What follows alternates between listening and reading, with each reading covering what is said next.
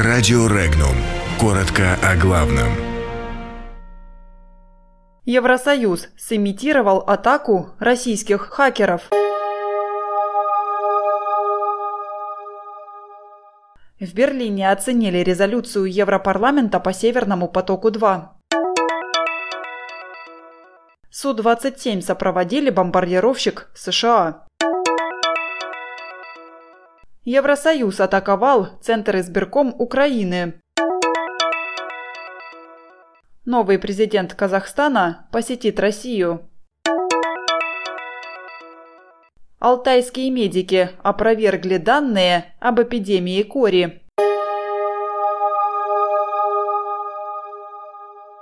Резолюция Европейского парламента по газопроводу «Северный поток-2» не имеет никакого значения для дальнейшей реализации проекта, сообщил председатель правления крупнейшей немецкой газовой и нефтяной компании Wintershall Марио Мерен. По его словам, большинство при голосовании в Европарламенте становится все меньше и меньше, и в итоге они проиграют.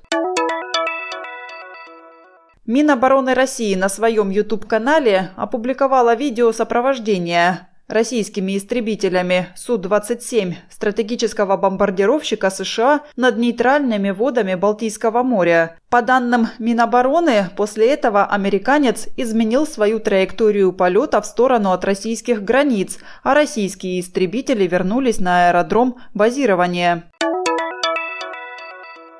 Киберспециалисты Евросоюза и Украины на прошлой неделе провели совместные учения, в ходе которых западные специалисты взламывали системы Центра избиркома Украины, имитируя кибератаку российских хакеров.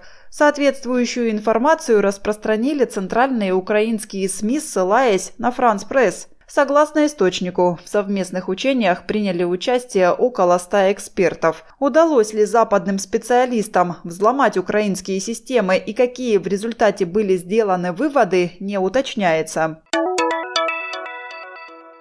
Сегодня, 21 марта, состоялся телефонный разговор президента России Владимира Путина с первым президентом Казахстана, председателем Совета безопасности республики Нурсултаном Назарбаевым и новым президентом Казахстана Касым Жамартом Такаевым. В ходе разговора президенты Казахстана и России договорились об организации в ближайшее время визита Такаева в Россию. В Алтайском крае на сегодняшний день зарегистрировано не 80, а 7 лабораторно подтвержденных случаев заболевания корью. Об этом сообщили в региональном правительстве после того, как алтайский доктор Игорь Червяков заявил о выявлении около 80 случаев заболеваемости в Алтайском крае. Ранее отмечалось, что с начала текущего года в Москве и Подмосковье заболел корью 401 человек, во Владимирской области 63 человека, в Дагестане 53, в Новосибирске 50, в Ивановской области 43, в Свердловской 23.